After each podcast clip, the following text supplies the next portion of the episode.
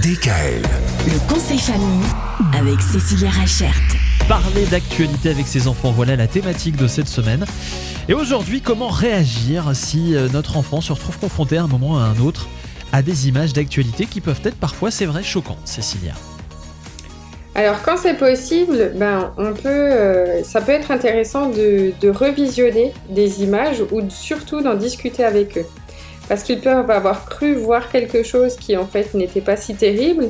Donc je pense que ce qui est important, c'est vraiment d'avoir un espace de dialogue, d'expliquer et surtout aussi de replacer l'information dans son contexte. C'est-à-dire qu'on va prendre un globe et on va expliquer à travers la map monde, ben voilà, ça, ça s'est passé en Chine, ça, ça s'est passé aux États-Unis. Rien que le fait euh, aussi euh, de montrer à l'enfant que ça se passe pas euh, la rue à côté de chez lui, ça va aussi lui permettre de dédramatiser et de comprendre mieux cette information. Où est-ce qu'il se trouve le pays qui a été attaqué? Qu'est-ce qui se passe avec telle et telle épidémie dans telle et telle région? Et du coup, permettre vraiment à l'enfant d'avoir une vision plus globale de ce qui s'est passé. On replace les faits vraiment et l'information dans son contexte.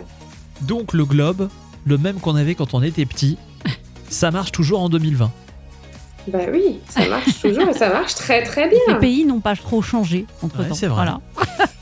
Ah, très bien. Non, mais je, j'avoue que je pensais pas qu'on regardait encore un vrai globe comme ça.